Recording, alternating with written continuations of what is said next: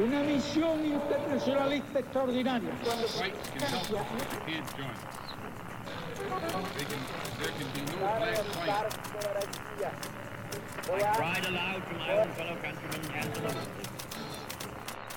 Sua rádio da história.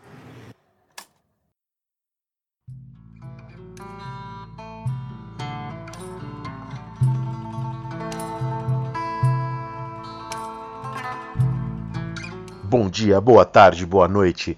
Pega o seu tapa-olho que eu sou Daniel Gomes de Carvalho e esse é o podcast História Pirata, o podcast que impera nos mares deste navio.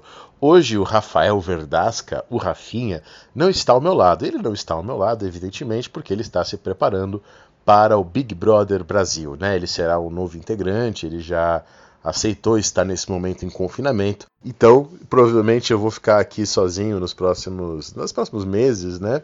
E, mas a gente vai acompanhando lá o Rafinha no BBB, a participação dele, a gente cancela ele no Twitter várias vezes, vai ser muito legal. Bom, nós estamos de recesso aqui do nosso podcast. Né, estamos aqui num período de recesso. Eu estou começando as aulas na faculdade, o Rafinha logo começa as aulas no colégio também. Na verdade, depois que ele sai do BBB, mas é que ele vai sair na primeira semana porque ele é um cara muito carrancudo. E, e bom, e nesse período de recesso a gente não está gravando podcasts porque a gente precisa descansar também. Porém, a gente não quer deixar os nossos ouvintes, os nossos assinantes no vácuo.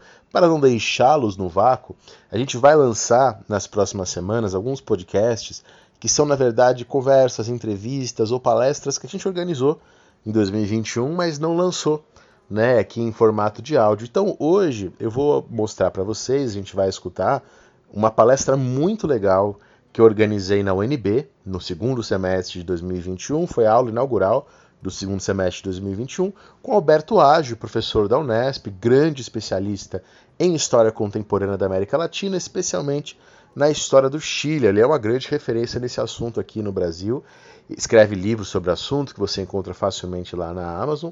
E o que vocês vão escutar agora, então, é essa palestra sobre a democracia e a ditadura no Chile, aí pegando a época do Allende, do Pinochet, até os dias de hoje. Mas é uma coisa importante que eu quero dizer para vocês. Essa palestra aconteceu em agosto de 2021, ou seja, antes das eleições que aconteceram no finalzinho de 2021. Então vocês não vão ver a análise das eleições, né? porque isso é impossível, né? Porque nós historiadores não fazemos previsões do futuro, né? A gente tenta prever o passado. Às vezes a gente acerta, né? Nem sempre. Bom, então o que vocês vão escutar agora é uma exposição excelente, maravilhosa do professor Alberto Ágio a respeito da ditadura da democracia no Chile. Lembrando, aliás, que o professor Alberto Ágio, além de ter livros sobre o assunto que vocês encontram facilmente pesquisando o nome dele na Amazon e textos e entrevistas, ele tem também uma revista chamada Horizontes Democráticos. Eu mesmo já escrevi para essa revista um texto sobre o Isaiah Berlin. Também vocês encontram no Instagram, encontram no site, encontram no Google, a revista Horizontes Democráticos do professor Alberto Age, uma revista bastante interessante, com artigos muito, muito bons. E lembrando, antes de passar aqui a, a palavra para a palestra, lembrando a vocês que se vocês quiserem financiar o História Pirata nesse ano de 2022, nós, vocês podem entrar lá no PicPay, PicPay.História Pirata, procura lá por História Pirata no PicPay, vocês vão achar vários planos, alguns mais baratinhos, outros para magnatas das finanças que nos escutam, para vocês nos ajudarem a pagar servidores, edição, enfim, todos os custos que envolvem esse projeto. Então, sem mais delongas, agora fiquem com o professor Alberto Ágio. Vamos pensar um pouco a história contemporânea do Chile. Valeu, pirataria!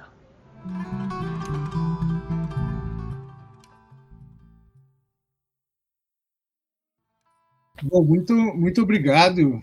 Vou organizar aqui uma exposição um tanto que geral, na medida em que não se trata de uma conversa entre especialistas de de pesquisa, quer de história política, quer de história política latino-americana e, e tanto mais de história do Chile. Então, é, claro, é, da, da, onde, da onde parte é, tudo isso? Nós estamos, então, relembrando né, os 50 anos da experiência chilena, chamada experiência chilena, que foi o governo do presidente Salvador Allende de 1970 a 1973. Então, são 50 anos, é uma efeméride e é objeto de reflexão e de, e de opinião né, nos diversos campos, não só na história, no jornalismo, na cultura política em termos gerais. Né? Então, são 50 anos dessa, dessa experiência que começou de maneira, vamos dizer assim, extraordinária, surpreendente, com a eleição em 1970 e finaliza-se com eh, um golpe de Estado eh, traumático, né? algo eh, que marca a história do Chile e, e que de 73 em diante toda a experiência de democracia que o Chile vivia é cancelada, e aí nós temos um, um momento bastante é, é, distintivo de 73 até os dias que correm. Né? Então, é, sem dúvida nenhuma, quer dizer, nós é, pensando essa experiência chilena é, de 70 a 73, é, a gente pode dizer que há nela um caráter mais universal, na medida em que se trata de uma experiência política muito particular, que eh, ganhou no, notoriedade na medida em que se propunha a realizar a transição ao socialismo por meio da democracia, e isso era reconhecidamente algo inédito eh, na história da esquerda mundial, algo inédito na história, então, de um país pequeno, né, um país distante do mundo, em termos eh, gerais, da Europa, dos Estados Unidos, etc., e, e distante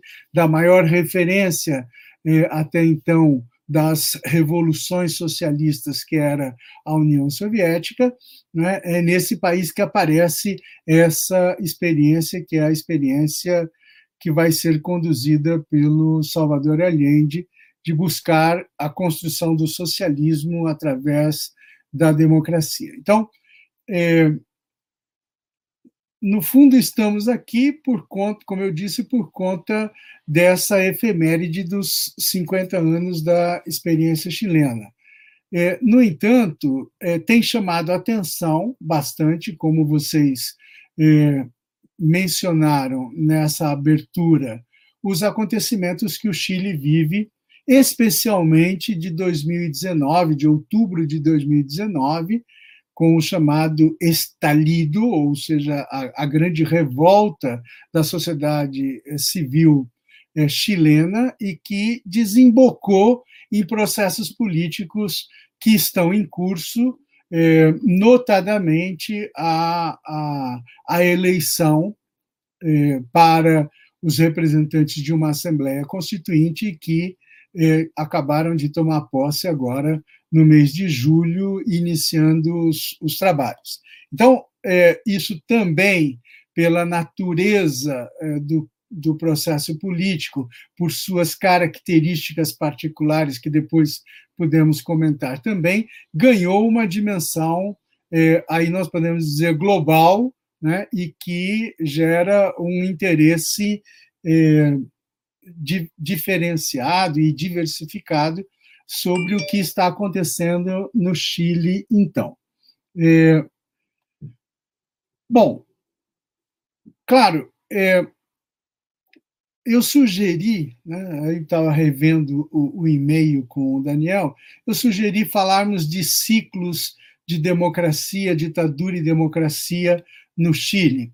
É, se a gente é, é, a gente deveria pensar em termos mais relativos essa expressão ciclo, né? Não é algo natural, é algo que envolve efetivamente é, as ações dos atores políticos, ações humanas é, controladas e muito descontroladas, que acabaram é, gerando essa, essa espécie de, de, de, de, de ondulação entre democracia, ditadura e democracia. Então, se nós formos é, olhar bem é, sobre esses chamados ciclos, entendam isso de uma maneira mais retórica do que propriamente é, científica, analítica, é, eu gostaria de mencionar aqui que essa experiência Allende, é, que é finalizada com o golpe de Estado de 73, ela é muito significativa porque ela, ela representa é, o fim da democracia chilena que se inicia efetivamente é, lá pelos anos 30. Então, é, é, há movimentos de democratização é, contra as oligarquias.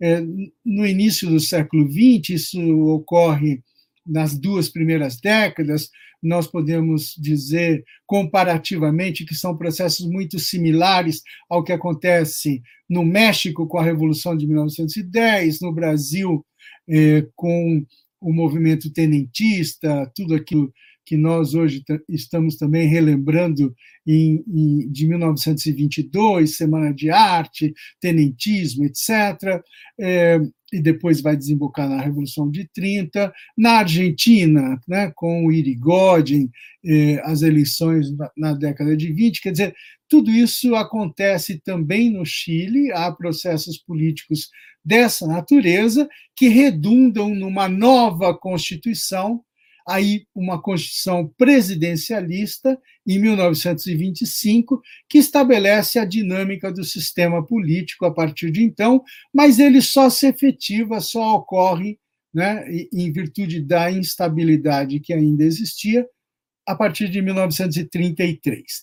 De 33 até 1973, eh, são 40 anos de normalidade, de regularidade, de alternância no poder através de eleições é, representativas, livres, corretas, é, e que acabam é, fazendo com que o Chile ganhasse essa imagem de um país com extraordinária estabilidade política frente a outros na América Latina.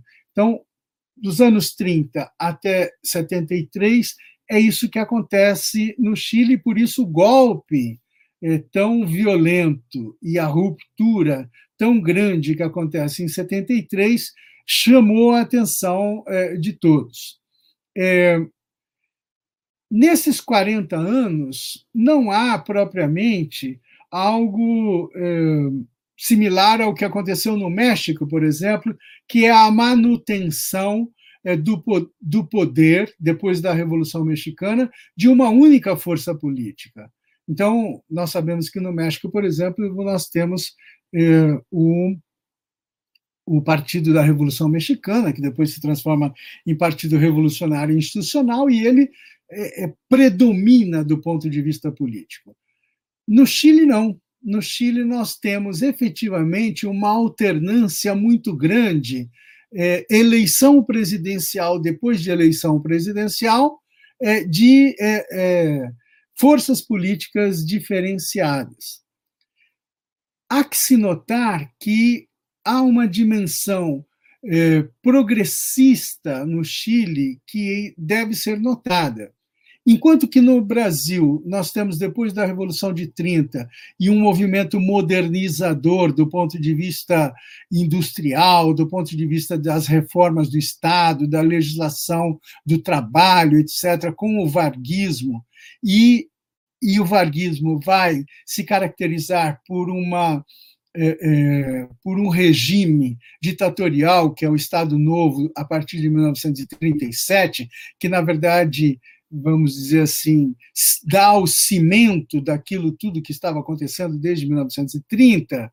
No Chile, não. No Chile, nós temos forças políticas que liberais, conservadoras, e, surpreendentemente, em 1938, a vitória de uma coalizão de partidos de esquerda e de centro que chega ao poder é, pela via eleitoral. Em 1938, Pedro Aguirre Cerda, que é um líder do Partido Radical, secundado por comunistas e socialistas, ele vence as eleições de 1938 e vai inaugurar governos modernizadores, democráticos, é, que dão esse caráter mais progressista à vida política chilena a partir de então. Para a informação de todos, Salvador Allende, que era médico e foi um dos fundadores do Partido Socialista é, em 1933, Salvador Allende é, se torna o que nós poderíamos chamar de ministro da Saúde desse governo de Frente Popular em 1938. Ele assume o ministério em 1939. E é, de 1938 até 1952, nós temos muitas mudanças é, no Estado chileno. É, como era comum na época, é, vem essa ideia de fazer com que o Estado participe né, do estímulo à, à, modernização, à industrialização é, do país e que modernize a sociedade. Isso acontece também no Chile. Depois de um grande terremoto em 39, é, o Pedro Aguirre Cerda vai criar um, um organismo do Estado chileno que vai se dedicar a ao estímulo à industrialização e à modernização da infraestrutura do Chile, que é a Corfo, a Corporação de Fomento. Isso, essa coisa similar aconteceu depois em diversos países latino-americanos eh, dos anos 30, 40 eh, para frente. Então, o Chile vive essa modernização pela democracia, pela liberdade de organização das forças políticas, e da esquerda à, à direita, é, e, e, pela disputa aberta entre essas forças no momento eleitoral, quer para o parlamento, quer para a presidência da República. Esse processo avança de tal maneira é, que, independentemente das, das oscilações, é? A Frente Popular acaba em 41, mas os seus governos semelhantes a ela vão até 1952. O Partido Comunista é colocado na ilegalidade em 1947, eh, depois de uma eleição em que ele apoia o vencedor, né, González Videla.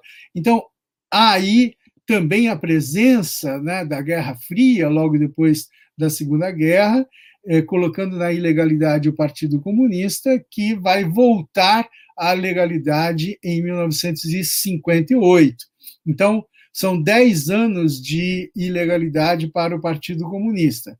É, o Partido Socialista se divide de uma maneira muito, muito parecida com o que aconteceu na França, por exemplo, e na Itália, né? ou seja, o período pós-Segunda Guerra é um período de fragmentação é, do Partido Socialista, que depois vai se unificar, e Salvador Allende efetivamente faz, cumpre um papel muito grande dentro dessa, dessa unificação dos socialistas, para depois, dos anos 50 em diante, né, é, a política chilena viver uma alternância, de, de certa forma, bastante radical entre presidências da República é, é, saindo, então, da direita, passando pelo centro, até chegar em 1970, com a eleição do Allende, a esquerda chega ao poder é, exclusivamente através de uma aliança comunista socialista, com mais alguns outros aliados, mas o eixo central é comunista e socialista, portanto, é a esquerda é, chegando ao poder, diferente de 1938, onde era tipicamente uma aliança entre é, é, radicais, republicanos e esquerda comunista e socialista. Então, em 1970 já é diferente, é, é um, um movimento onde a esquerda autonomamente, de maneira organizada, tem um candidato competitivo vence as eleições. 73, então, depois dos três anos que a Allende governa, vem o golpe, depois vamos falar um pouco mais disso. É, e de 1973 até 1990, basicamente 88, que é a derrota do plebiscito eh, e as eleições em 1889, o Pinochet é o ditador eh, é o ditador que comanda o Chile de uma maneira bastante autoritária, bastante violenta, por tanto tempo 16, 17 anos o Pinochet estabelece uma ditadura que é de acordo com todos os analistas, uma ditadura refundacional, né? ou seja, uma ditadura pode ser pode ser é, é, complicado dizer isso, mas uma ditadura que se coloca contra a experiência democrática que o Chile havia vivido dos anos 30 até 73. Né? É uma, uma ditadura que busca refundar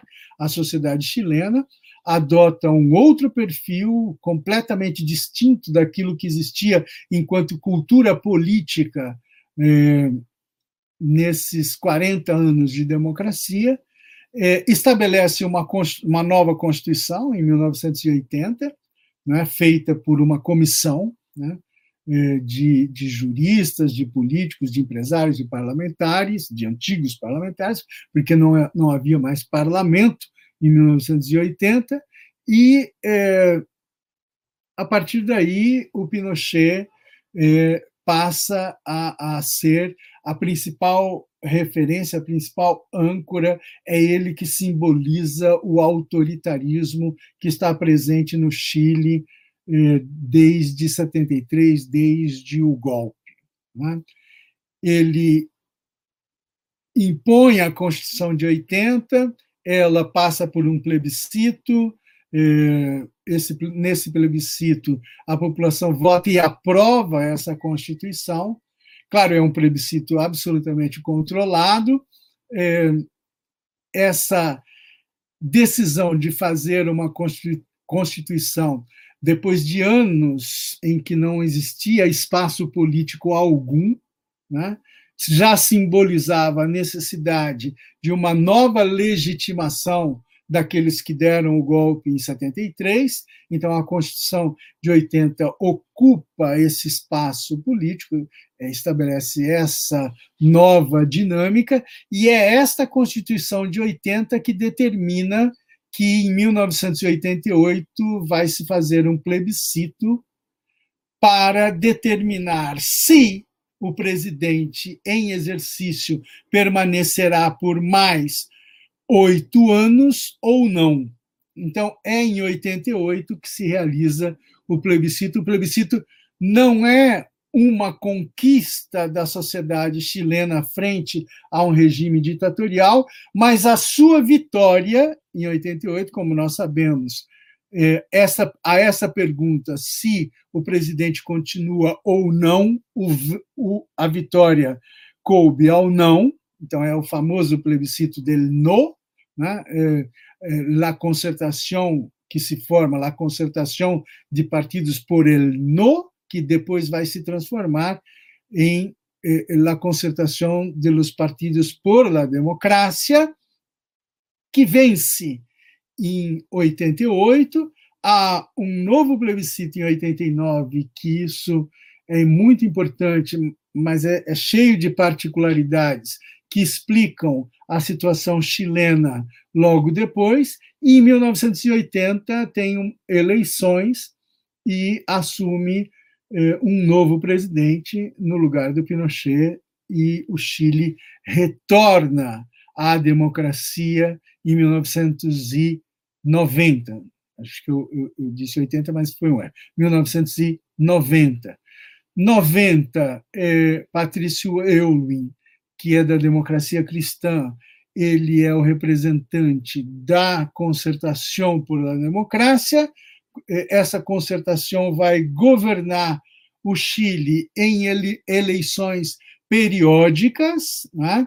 eleições eh, que eh, vão dar né, o poder a, a, Eduardo Frei, filho do antigo presidente, a Ricardo Lagos, um ex-apoiador e ex-ministro do Allende, é eleito presidente da República, e, e, assim por diante. Quer dizer, na sequência desses, então, 20 anos, de 1990 até 2010, né, até a Bachelet é, é, perder a eleição em, em, em 2010, né, é, e entra é, um novo presidente, o presidente Pinheira, em, em 2010, é, é, encerrando o ciclo da concertação, mas mantendo a democracia que se construiu nesse período pós-derrota do Pinochet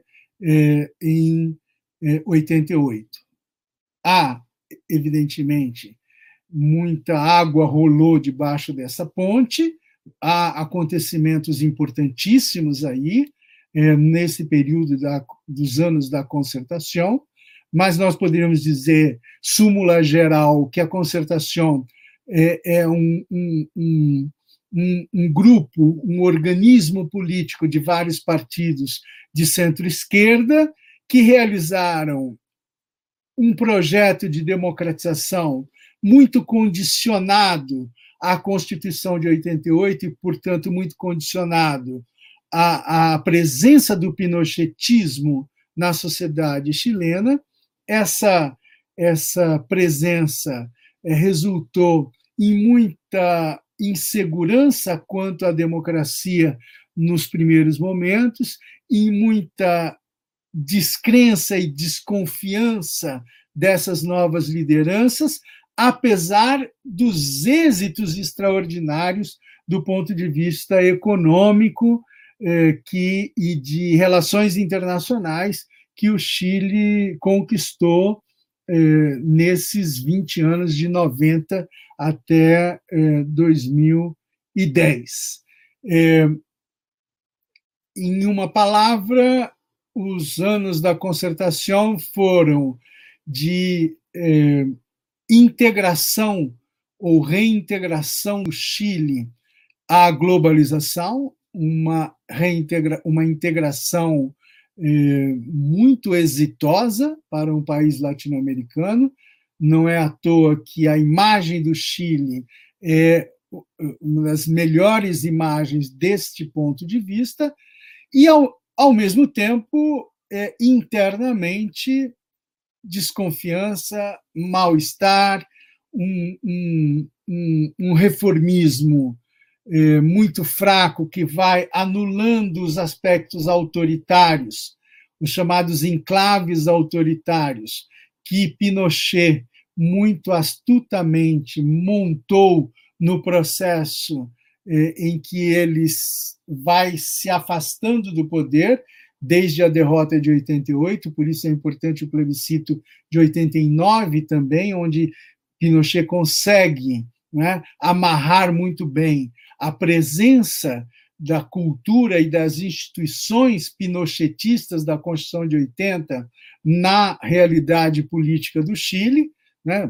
Nota-se várias coisas, os senadores designados, eh, o controle do, do voto, do voto, o controle das eleições através de um sistema eleitoral eh, que impede efetivamente a derrota integral é, das forças da direita. Quer dizer, é isso que aconteceu agora recentemente, de, uma, de uma expressão eleitoral muito forte dos, da oposição, dos progressistas, etc., só foi possível porque houve reformas muito lentas que acabaram mudando o sistema eleitoral chileno. Então, o sistema eleitoral montado pelo Pinochet desde a Constituição de 80, especialmente do plebiscito de 89, desculpe, é, o, esse sistema eleitoral binominal acabava impedindo com que a, a, a oposição pudesse é,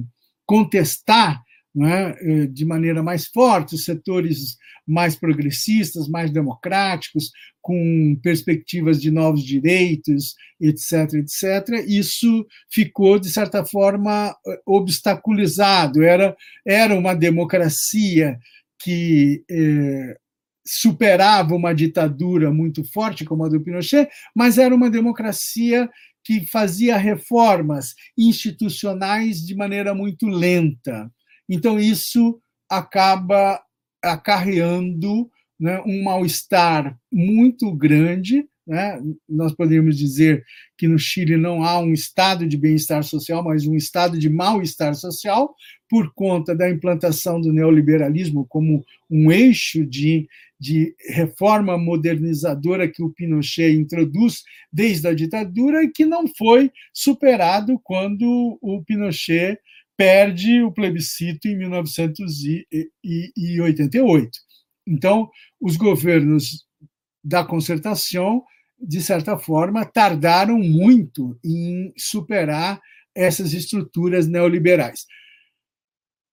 Há, há questões aí né, em torno eh, da, da validade de, de uma superação abrupta da, da, de, desses institutos neoliberais de privatização na sociedade chilena.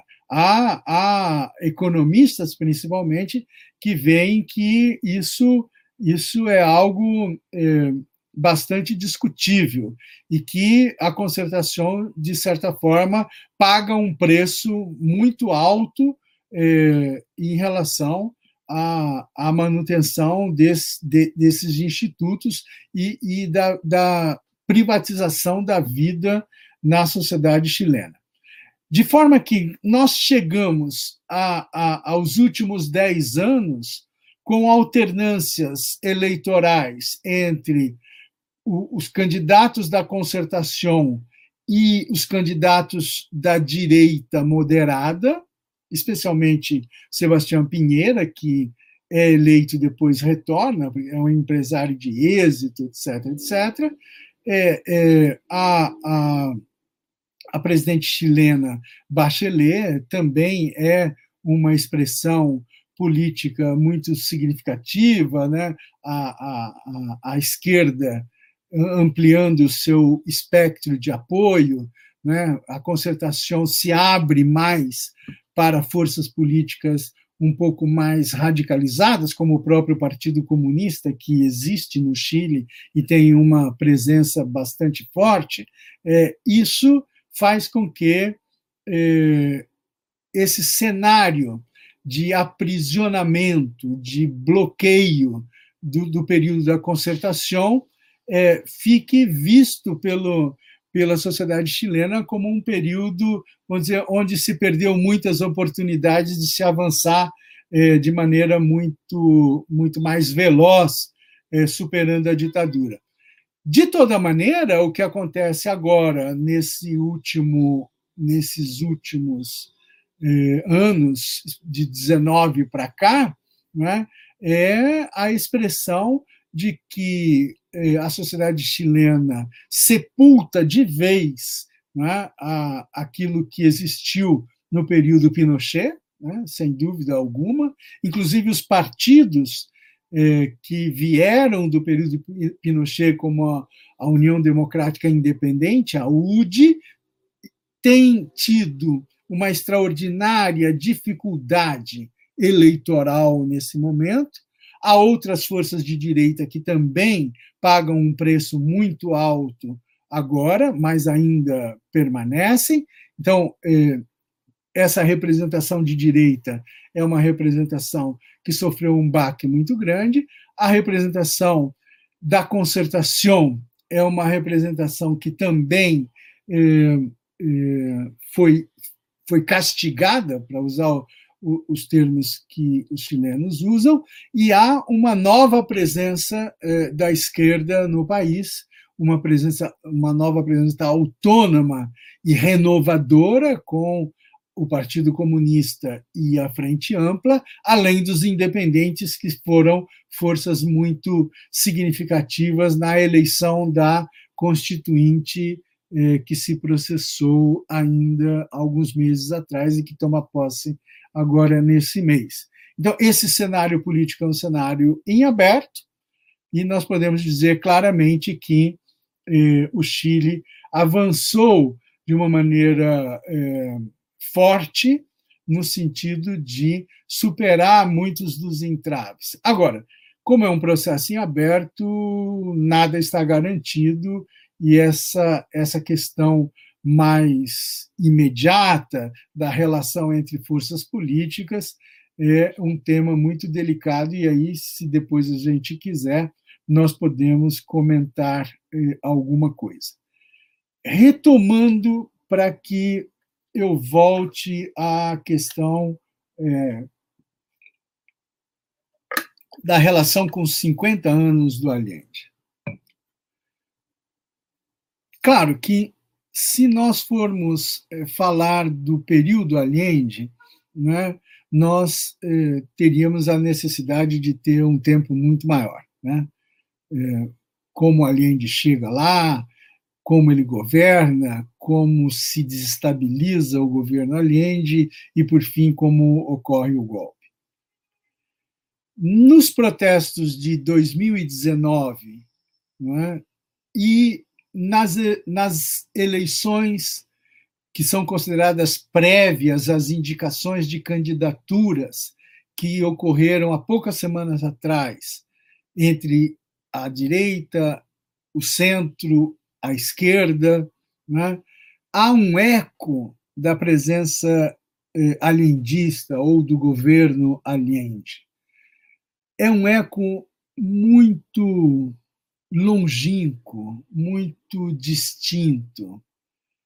O candidato eh, Daniel Radui, que eh, tentou trazer o Allende para as disputas da, das prévias na esquerda foi derrotado, eh, foi derrotado pelo candidato da Frente Ampla, que é um outro, um, um outro tipo de político, um, com uma outra característica, é, e que não tinha nenhuma intenção em, em nenhum resgate do período Allende, enquanto que o candidato comunista, sim, queria fazer referência ao período Allende, ao próprio Allende, à presença do Partido Comunista eh, também no governo naquele momento, etc, etc.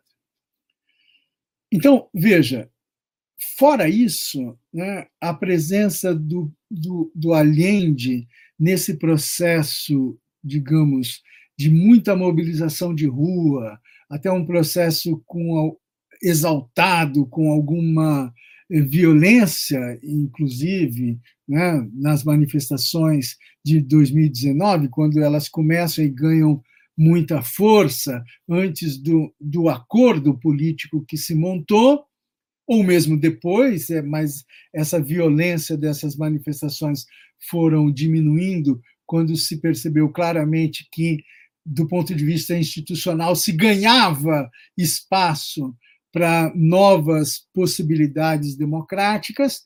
É, o, que eu, o que eu quero chamar a atenção é que é, o Chile já é outro. As forças políticas já se movem de outra forma, já buscam outras coisas, não está efetivamente colocado é, na situação atual nenhuma perspectiva similar àquilo que existia no período Allende. Né? Não se pode pensar de maneira alguma que aquilo que está acontecendo, o que aconteceu nas ruas em 2019, eh, tem referência ou similaridade com a eleição de 1970, que é uma eleição muito específica, eh, eh, muito particular, e o Allende só ganha em, determinadas, se levarmos em determinadas, em determinada conta as circunstâncias e, e, e, e a votação, né, o tipo de votação eh, que ocorreu. Então, a Allende vence eh, num momento eh, que não há esse estalido eh, popular é, em defesa de um candidato como Allende. É, é, pensar que 2019 tem a ver com a eleição, é, tem similaridade com a eleição de Allende e vice-versa, não, não é um bom caminho, não há, não há pontos do ponto de vista analítico que sustente esse tipo de comparação. É? A vitória do Allende em 1970 é uma vitória minoritária, é uma vitória de um candidato que alcança 36% do eleitorado. Não tem segundo turno na eleição em 1970, e o Allende só é, é aclamado vencedor pelo Congresso depois de um acordo com os parlamentares da democracia cristã, em, do, em 1969, havia ocorrido eleições parlamentares, era um novo Congresso, a esquerda mais a democracia cristã conseguem validar a eleição do Allende. Há, da eleição à posse do Allende, uma instabilidade muito grande que as forças políticas e os políticos experimentados da democracia chilena foram capazes de assimilar, de compor, de fazer com que né, não, não saísse desse processo eleitoral nenhuma desestabilização mais grave, apesar da ação norte-americana e e dos golpistas que já aparecem nesse momento, né, vindos de grupos que extrapolam até mesmo a direita política existente, que era do Partido Nacional eh, em 1970. Então, entre a vitória e a posse, eh, há um atentado contra o comandante-chefe do Exército, que fica algum, alguns dias em coma e depois vem a falecer. É uma atitude claramente desestabilizadora entre a vitória do Allende e a posse do Allende, e que o Allende só consegue, é, junto com a democracia cristã, é, com a Igreja Católica, que é muito forte no Chile, e com diversos outros setores culturais, o Allende, que é declaradamente um presidente socialista, marxista, que diz que quer implantar o socialismo no Chile, e isso tem uma reverberação extraordinária em 1970. Podemos comentar isso depois, se vocês eh, quiserem. Essa, essa situação é uma situação absolutamente dramática, e, no entanto, ele consegue a aprovação no Congresso depois da assinatura de um documento que efetivamente não não se contrapunha ao programa da Unidade Popular e, e de garantias democráticas que para o próprio Allende significava a manutenção da Constituição Democrática que tinha vigência no Chile.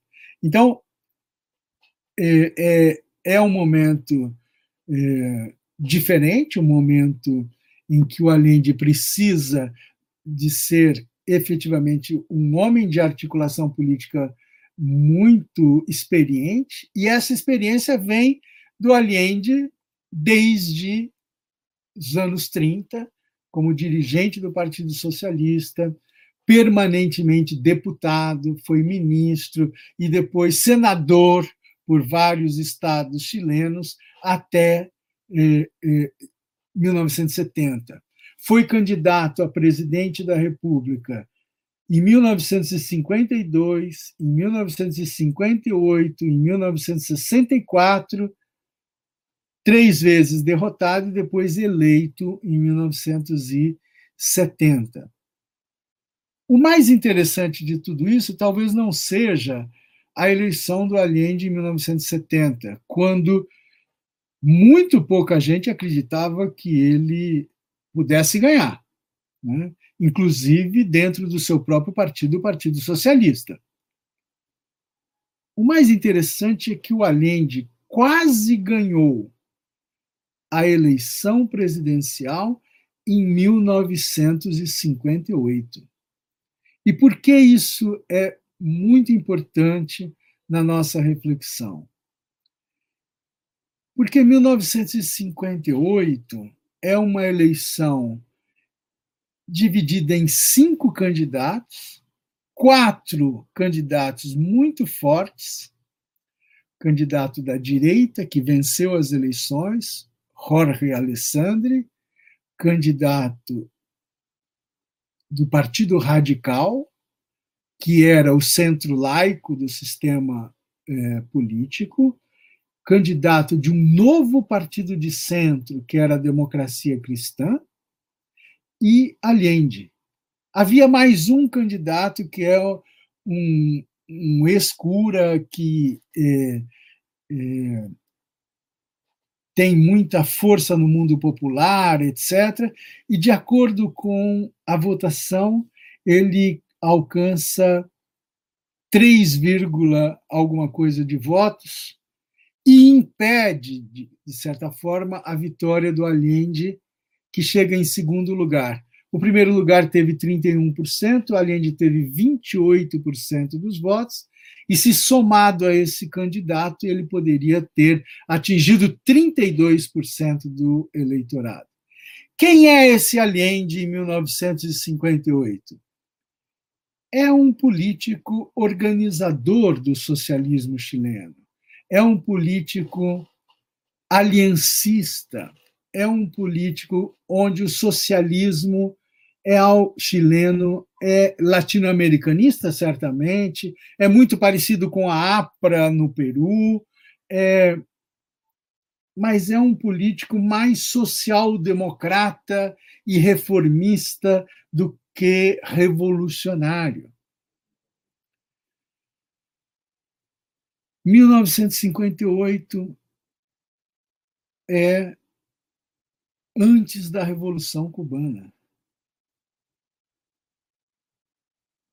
E o Allende, que é eleito em 1970, é um Allende num contexto da Revolução Cubana triunfante. Enquanto que, se Allende tivesse ganho em 58, quando ele perdeu por em torno de 30 mil votos, um percentual muito pequeno do, do eleitorado foi a diferença, e nessa circunstância que eu acabei de dizer rapidamente, é, o Chile teria vivido uma outra experiência e Allende também. Né? Mas não foi assim. Em 64, a nova eleição, a direita já fala em ameaça aliendista. E a direita se une ao candidato do centro, de um novo centro, que é o Eduardo Frei, o Eduardo Frei da democracia cristã, é, tem o apoio da direita, embora ele não tenha pedido o apoio da direita. E a direita só o apoia e ele vence com mais de 50% dos votos. O Allende chega, sai de 28 e chega a 39%, ou seja, o Allende dá um salto de 10%, é a sua maior votação maior até mesmo do que aquela que ele vai ter em 1970. Então, Allende é um líder político que avança, tem um respaldo eleitoral muito grande na sociedade, não, não só no seu partido, não só na esquerda, mas ele é um organizador da esquerda também. Mas já aí nós estamos no meio da década de 60 uma década subversiva, uma década de espírito revolucionário, uma década que muda tudo, né? É, em termos é, da situação da, da esquerda no mundo e na América Latina. Uma década de 68, uma década de Revolução Cubana triunfante, uma década de guerrilhas na América Latina, enfim, como o Allende eh, vai lidar com tudo isso? Essa é uma, é uma questão historiográfica, uma questão de história muito muito importante do o, a, o, o personagem, o sujeito histórico e a sua circunstância.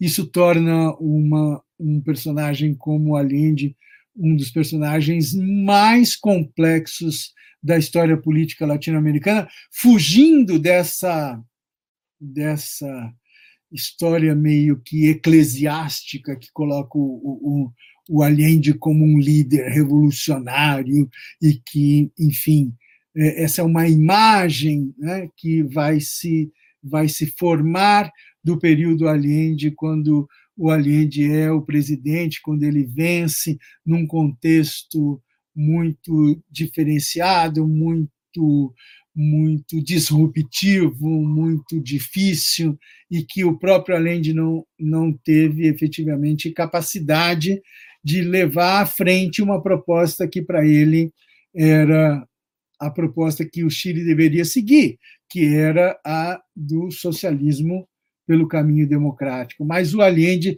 já nos anos 60, em função da Revolução Cubana, o Allende já é um personagem dividido entre a sua prática política de um socialismo é, retoricamente e ideologicamente aguerrido, mas de propostas reformistas, né?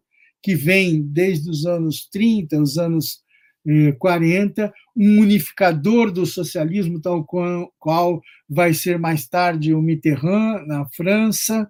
É, esse, esse Allende é fascinado pela, pela, pela Revolução Cubana e a Revolução Cubana invadiu o seu espírito. Né? Allende era um senador que morava ali perto do Cerro Santa Luzia, em, em Santiago,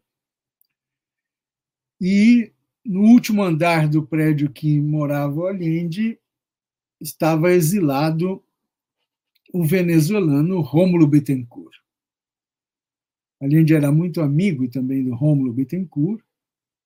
O Chile, efetivamente, era um pouco né, essa coisa do asilo contra la repressão, que está no hino contra la opressão, asilo contra la opressão, que está no hino chileno. Né? E muitos exilados do APRA, né, da Venezuela, por causa da ditadura militar, depois será do Brasil, por causa da ditadura militar, muita gente do Brasil vai para lá. O Allende gostava muito de boxe e o Rômulo Bittencourt também. Então, o Allende eh, treinava boxe com o Rômulo Bittencourt. E depois que o Rômulo Bittencourt volta, ele é, é eleito presidente eh, da Venezuela. E o Allende vai à posse do Rômulo Bittencourt como senador representando o Chile e ocorre a Revolução Cubana em janeiro de 59. E o Allende pega um avião e vai via México, ele chega em Havana, e talvez seja o primeiro político de esquerda latino-americana a estar presente é, em, em Havana com a Revolução Triunfante. A partir daí, esse Allende e a Revolução Cubana é, caminham, é, influenciando um, né, um ao outro, ou melhor, talvez além de se influencie permanentemente pela Revolução Cubana. Quando Cuba assume um papel protagonista é, em termos latino-americanos e mundiais, na reunião da Tricontinental em 66, e depois com a criação da OLAS, né, uma organização de liberação e solidariedade, ULAS, né, ondas, né, em espanhol, quer dizer, a, a ideia a ideia de uma de uma organização para dirigir a revolução latino-americana, né? O Allende vai estar presente, 67, 68, nessas reuniões, vai estar presente Marighella, né? lá também, a ruptura do, do Partido Comunista brasileiro, essa ideia de que o dever de todo revolucionário é fazer a revolução, é, que a revolução só tem um caminho, que é a luta armada, que são as guerrilhas, etc. E essa não é a realidade no Chile e nem é aquilo que o Allende pensa. Né? O Allende pensa na eleição, batalha para organizar a esquerda, o povo, a sociedade, a classe trabalhadora, os intelectuais, é tudo isso que está pensando o Allende para vencer as eleições. Ele busca vencer as eleições em 1970 e não fazer guerrilha, luta armada. Esse é o cenário. É o cenário de que, mesmo a eleição será uma revolução. A eleição é a revolução para o Chile. Até na canção do, do Vitor Hara, né? Nuestra Sierra es la eleição. Então, é, é, é esse um, um mito né? que comanda, que torna febril a ação política, o horizonte utópico que está presente nessa, nessa experiência chilena, que depois que Allende vence, é preciso colocar em prática ou é preciso eh, conduzir, dirigir. E Frente a isso, o Allende, em maio de 71, na primeira mensagem, o Allende fala num segundo caminho ao socialismo, que é um caminho democrático, que é um caminho com liberdade, que é um caminho que os chilenos estão obrigados a, ou desafiados a, a, a construir né, a partir de então.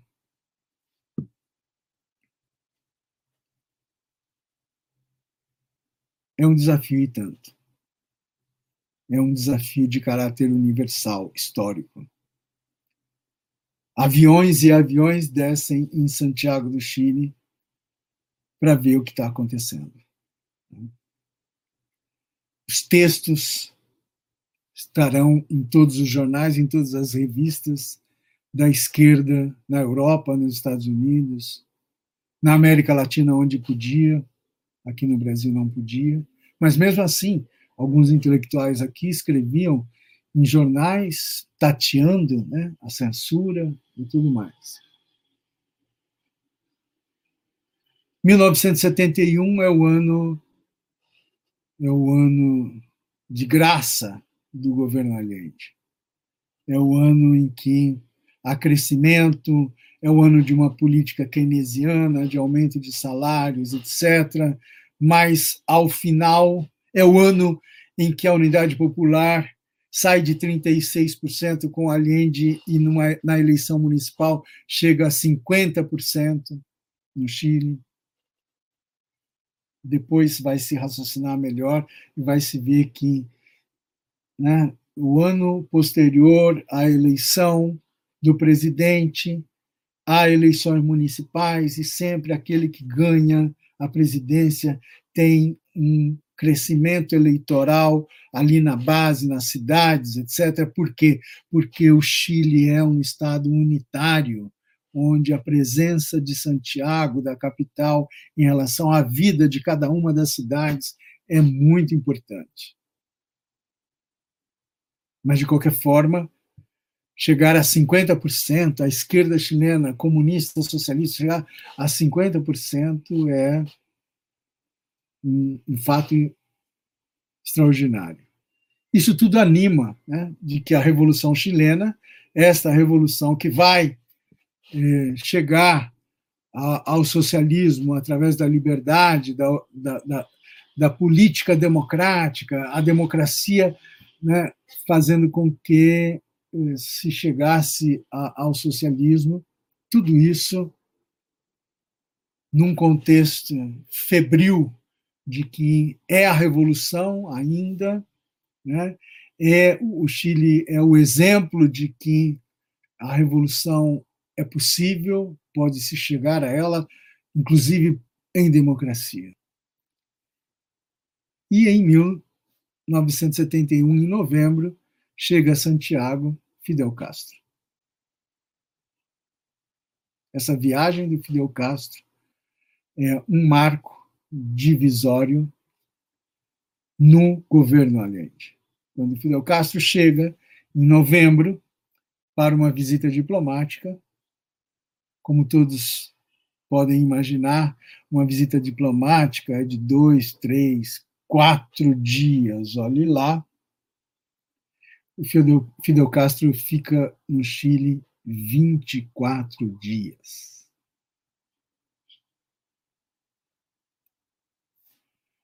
Falando o tempo todo da revolução de Cuba diante de um Chile que segue outro caminho, diante de um Chile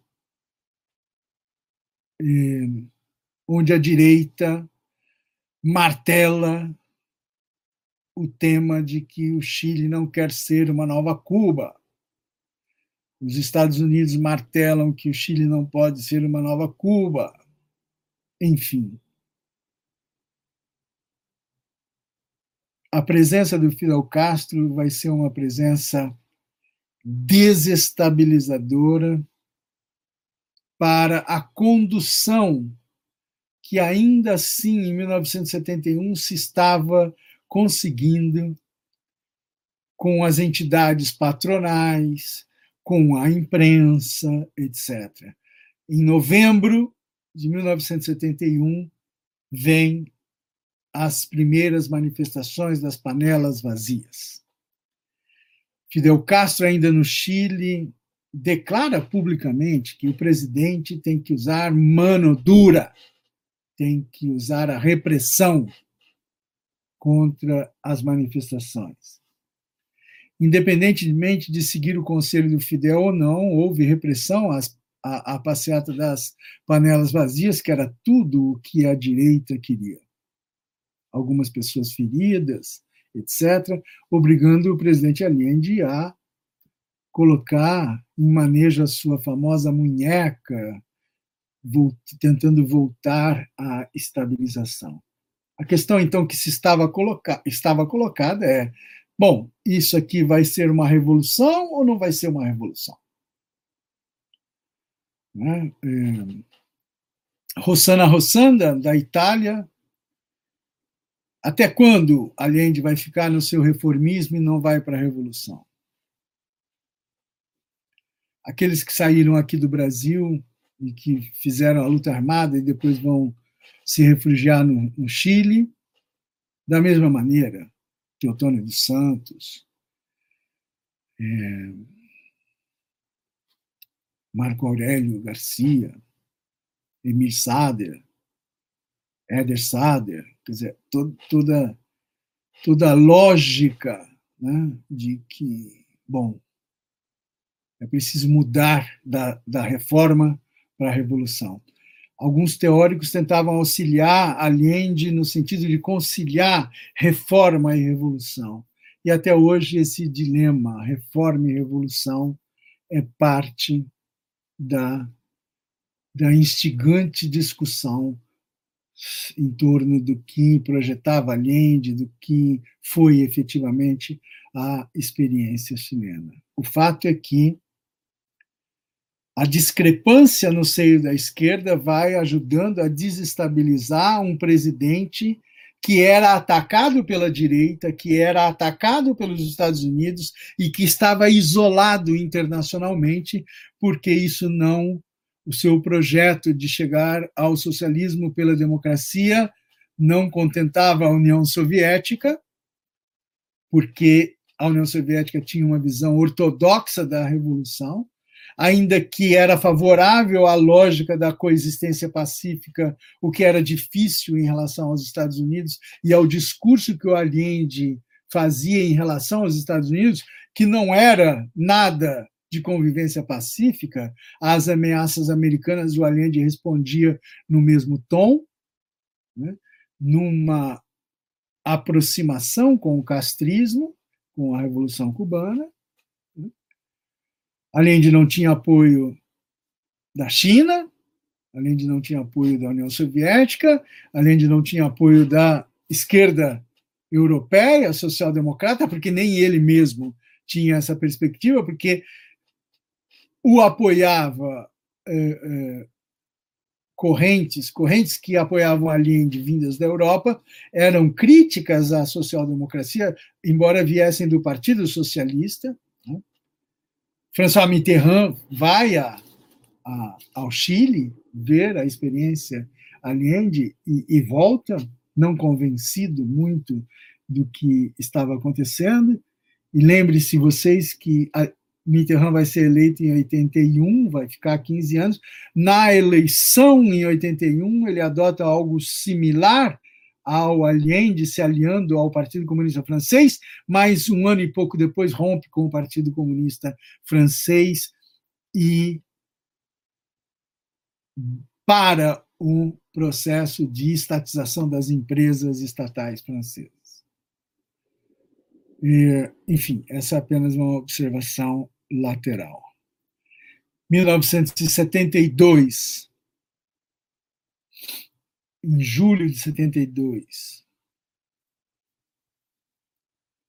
26 de julho, assalto ao quartel Moncada, o início da Revolução Cubana.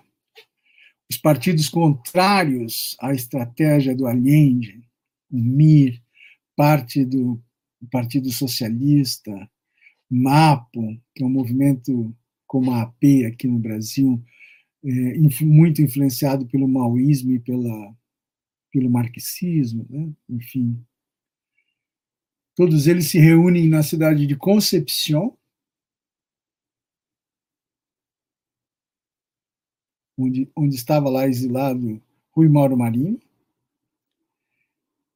não, não tem notícia se ele participou disso, mas declaram em 26 de julho que o Congresso chileno não tem mais poder algum e que eles estavam criando uma Assembleia do Povo em Concepción.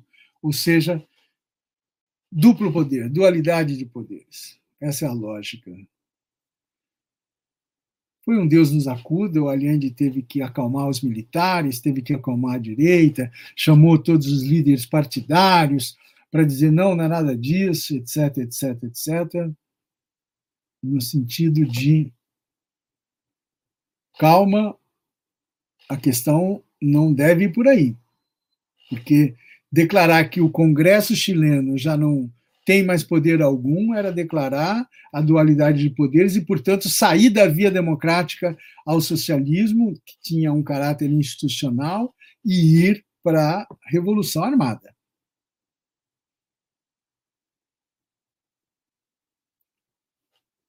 Esses outros fatos, a, a direita vai retrucar com a greve geral de outubro, a greve dos caminhoneiros, greve de sindicatos, etc., etc. Isso durou o mês inteiro, implica em reações, reação popular.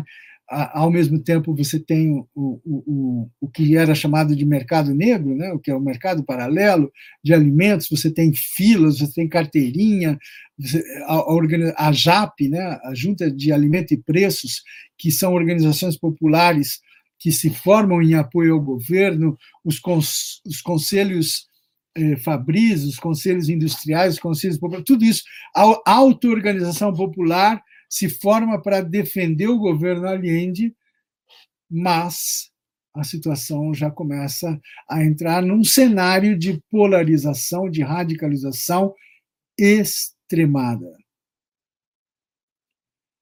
Isso deveria se resolver de acordo com a lógica do governo Allende em março de 73, que são as eleições parlamentares, as eleições para renovar o Congresso. Nesse momento, a democracia cristã já deriva para a direita, forma-se uma, uma confederação democrática, a direita mais a, de, a democracia cristã, contra a unidade popular. Em março de 73, essa confederação democrática imaginava que o Allende ia estar arrasado, mas isso não aconteceu o Allende e a Unidade Popular ainda conseguiram 44% de apoio eleitoral. A Confederação Democrática venceu com mais de 50%, mas a esquerda não foi derrotada de maneira tão acachapante assim. Em julho vem a primeira tentativa forte de julho de 73, golpe de Estado com o exército, né? O tanquetaço, mais ou menos 70 mortos por conta dos tiroteios em julho, e logo depois, em setembro, governo completamente desestabilizado, o Congresso, a direita e a DC declaram a ilegalidade do governo Allende, e com essa declaração de agosto de 73, a projeção do golpe é, já está bastante clara. E isso acontece quando Allende estava montando um dispositivo para instituir um plebiscito para saber se ele continua ou não. Nesse momento, nessa operação, é, o general Augusto Pinochet, que tinha sido nomeado chefe é, do Estado-Maior do Exército, sabendo dessa operação, antecipa o golpe de 11 de setembro. E essa história, então, é uma história conhecida do Allende resistindo em palácio. Para finalizar, só vou contar mais essa, mais essa, essa história, esse acontecimento. O Allende, bom, não dura, não dura uma manhã, né? Começa o golpe, depois as tentativas de negociação, o início da, do tiroteio, da balaceira, e logo depois os aviões bombardeando a moneda. O Allende resiste com quem pode, ali dentro, e, e ao final, inteiramente derrotado, o Allende se suicida com a metralhadora no queixo, puxando o gatilho são três balas ao mesmo tempo que saem e estouram a sua cabeça de, de baixo para cima, que é assim que ele foi encontrado e, e todo mundo sabe. Logo depois, a família Allende vai para México e vai para Cuba, em 28 de setembro, Fidel Castro faz um discurso em Havana, 28 de setembro,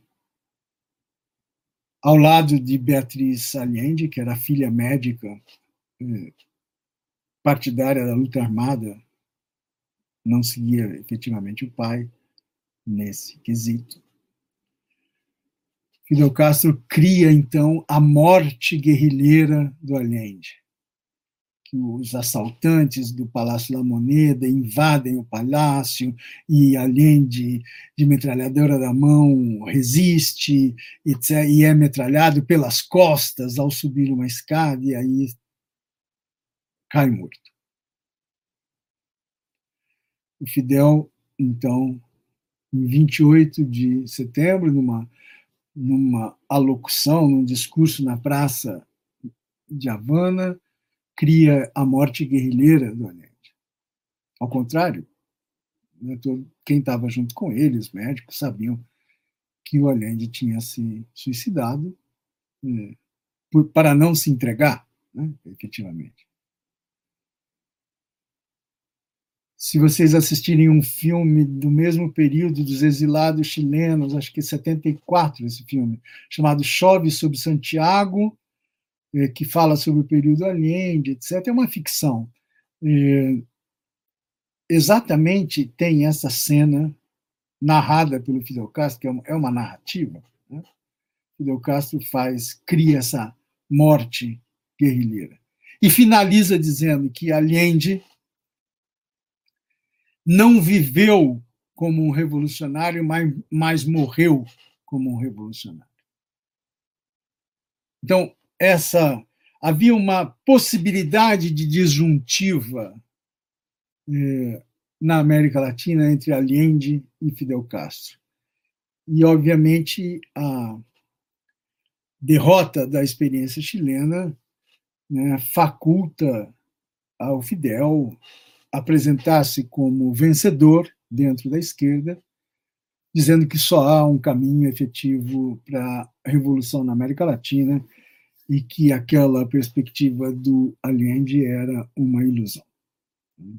Então, efetivamente, é, claro, esse é, esse é, um filtro, é uma, é uma coisa que, que deriva de leituras, interpretações, etc., sobre isso, sobre a, a experiência chilena.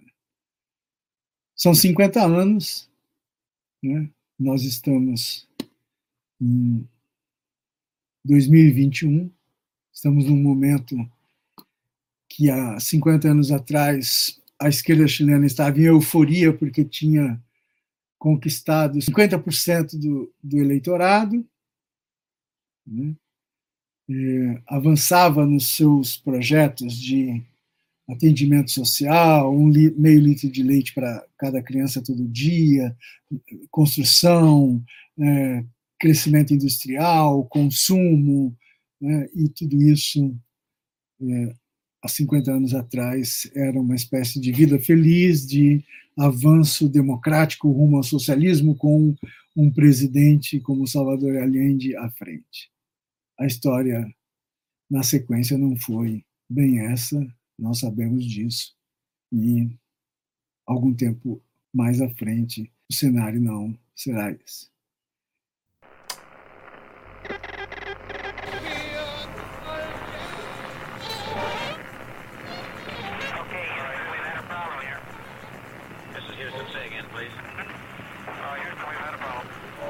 una misión internacionalista extraordinaria.